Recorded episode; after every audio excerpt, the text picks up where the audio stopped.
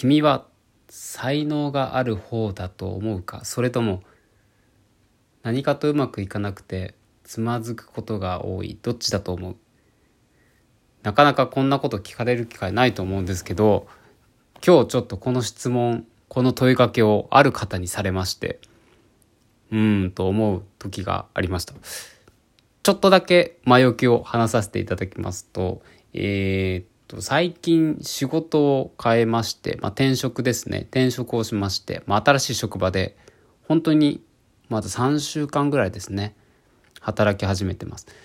で前の会社がですねかなり大きな会社で、まあ、いわゆる日本の大企業日本の大企業です。もう部署も何十個もあって大きな一つのビルにもう何百人もう1,000人ぐらい2,000人ぐらい働いてるような、まあ、すごく大きな会社で働いてました。で一点今回の転職先が本当に会社一つの会社にもう10人もいない本当に小さな会社に入社しました。なのでいろいろこう戸惑うこととか今までと全く違うことだらけでまあある意味新鮮で面白いところもあるんですけど、まあ、ちょっとだけこうほんとちょっとだけね、まあ、ストレスになることも時々あります。で僕が転職きてしてきたのがまあつい最近でで今実はこの会社が引っ越しの作業を進めています。というのも来年の1月から新しい事業所で仕事を始めることになっていましてなので今の事業所を引き払って新しいところで1月から来年から働き始めると。なので荷物の整理をしたりあとゴミを捨てたりまた、まあ、ちっちゃい会社なんで、まあ、経費をかけないということで荷物を全部自分たちで運ぶというなかなか大掛かりなことを1ヶ月ぐらいかけて毎日コツコツ今やっています。でもちろん私は新入社員でございますのでもう率先して掃除して荷物運んでまあ もうそれ要因でこの時期に雇われたんじゃないかっていうぐらい頑張ってやってます。もう引っ越し屋さんですね、今。本当にここ最近。で、あと1ヶ月ぐらいはこういう毎日が続くみたいなんですけど、まあ新人なんで、そこは頑張っていきたいなと思ってるんですが、が、で一緒に引っ越しを進めている方が一人いらっしゃいまして、まあ、男性の方なんですけれども、まあ、どちらかというと年配の方でございまして、まあ、その方にいろいろ教えてもらいながら引っ越しを進めています。毎日。えー、その人がちょっとだけ大きい車を持ってるのでその人の車の中にロッカーを入れちゃったりとか大きいもう棚。自分より身長の高い棚ですね、まあ、2メートルはないかな。100あでも2メートルぐらいかな。2メートルぐらいの棚をこう台車に積んででそれをちょっと道路を渡ってでトランク開けてで台車を2人でゆっくり傾けてトランクの縁にかけてで後ろから行くぞって押すっていう。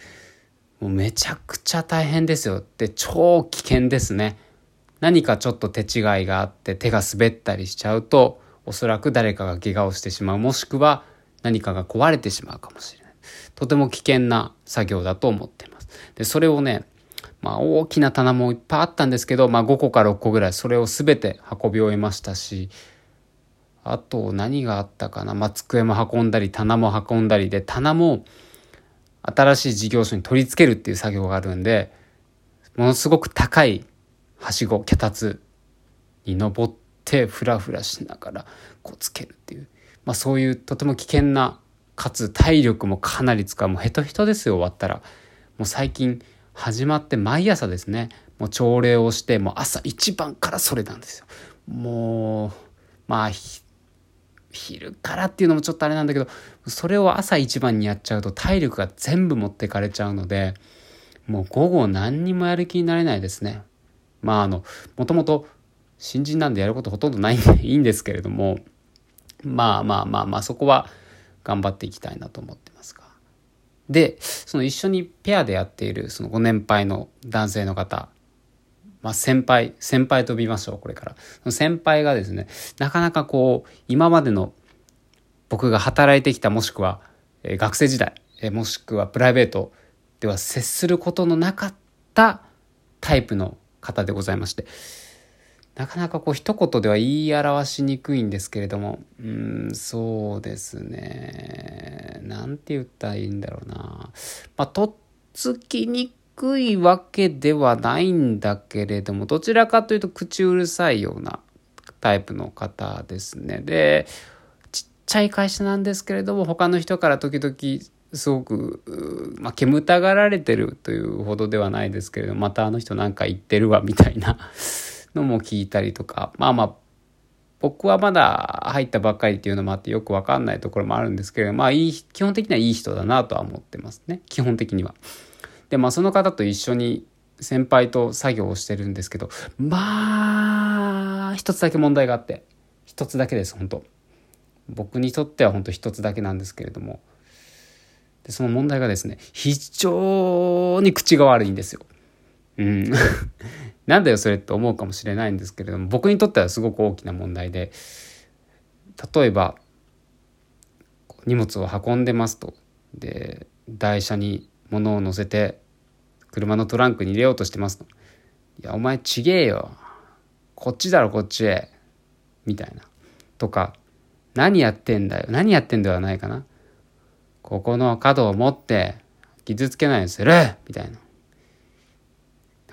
語尾が強いし、なんでそんないちいちそんな言い方するの？普段、うん、普段からね、普段から全部そういう話し方、もう生粋の江戸っ子みたいな、テアンデー、ベラベイ、ボランボエンみたいな、ちょっとごめんなさい、江戸っ子の言葉わかんないんですけれども、もう普段からそういう話し方の方だったらいいんだけど、別にそういう感じじゃないですよね。なんか、最初ちょっとびっくりしたんですけど、なんか気合入ったなと思ってたんですけど、なんかこう日に日にそれを何回も何回も言われてると、ムカついてくるんですよね、どんどんね。まあ先輩だからちゃんと敬わなくてはならないということはもちろん重々承知はしているんですけれどもどうしても私も人間でございますので。でもねやっぱどうしてもそういうこと何回も何回も言われるとやっぱ肉体労働でしんどいしまあイライラもしてきちゃうんですよね。だから僕のちょっと応対が雑になったりとか、まあ、なんかこう強い口調で「あの棚はここに置いてで邪魔にならないようにあの荷物はこっちに置けて」はいはいみたいな。もう思春期の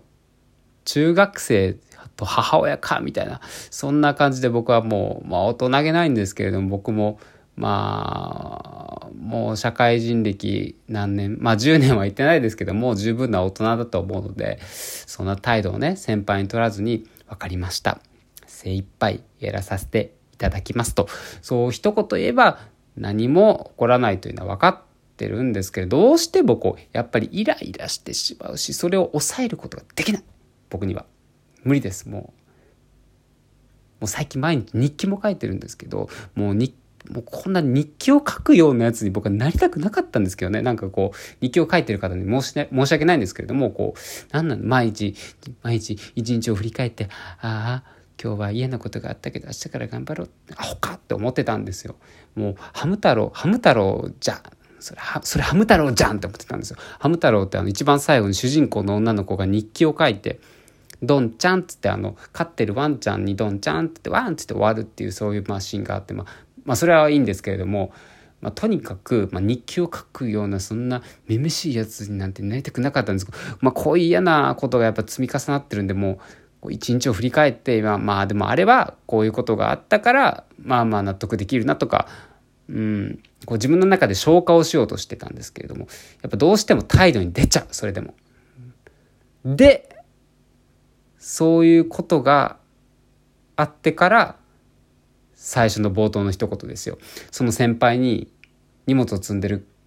積んだ積んだ後だ積んだ後新しい事業所に向かう車の中で、えー、急にですよ、えー、真鍋ああ急になんだっけあそうそう。君は才能がある方だと思うか？それともなかなかうまくいかなくて努力するというか失敗することが多い人間かねってこう聞かれたんですよ。で僕もやっぱりちょっとイライラしてるというかまあそういう状態だったのであまあどっちかというとどっちかというとまあ後者ですかね。つって「ああそうか」で「俺もなんだよ」って言うんですよ「あそうですか」つって。まあだからこう細かいこととかをこう一個一個やってってこの引っ越しの作業でも一緒だっつって。こう棚を運ぶ棚を台車に乗せるそしてトランクに乗せるそういった一つ一つの単純な動作でもやっぱり一回やってみないとわからないし何がどこで役に立つかわからないんだからまあやるしかないよね。うん。いやねいやその人の僕意図は分かったんですよ多分僕の応対がちょっと雑なんでいやまあちゃんと頑張ってやっていこうねっていうのをなんか説法してきたんですけどいやいやいやいやいや違うっつっていや僕としてはもう日記で日記で、まあその人に言ってないけど、日記でこの引っ越し作業はまあ研修できたばっかりだし頑張らなくちゃいけないっていうのがあるので頑張ろう。しかも、まあその人が言うように、まあ何かに役に立つかもしれないっていうのも思いながら頑張ってやってる。じゃなくて僕が応対がちょっと雑になってるのは引っ越しの作業自体でなくあなたのその言い方普段の物言いに態度に対してイライラしてるんだよっていうのを思ってまたイライラしたっていう。話です。まあちょっとうんとりあえず最近いつもあの世界の童話とかを朗読してそれに対してツッコミ入れるというこう謎のラジオを配信しててほのぼのした内容だったんですけどちょっとあまりにもね今日はちょっとイライラしてしまったんでもう寝る前に発散しようと思って今日はこのようなよくわからない配信をさせていただきました。明日も頑張ります。さようなら。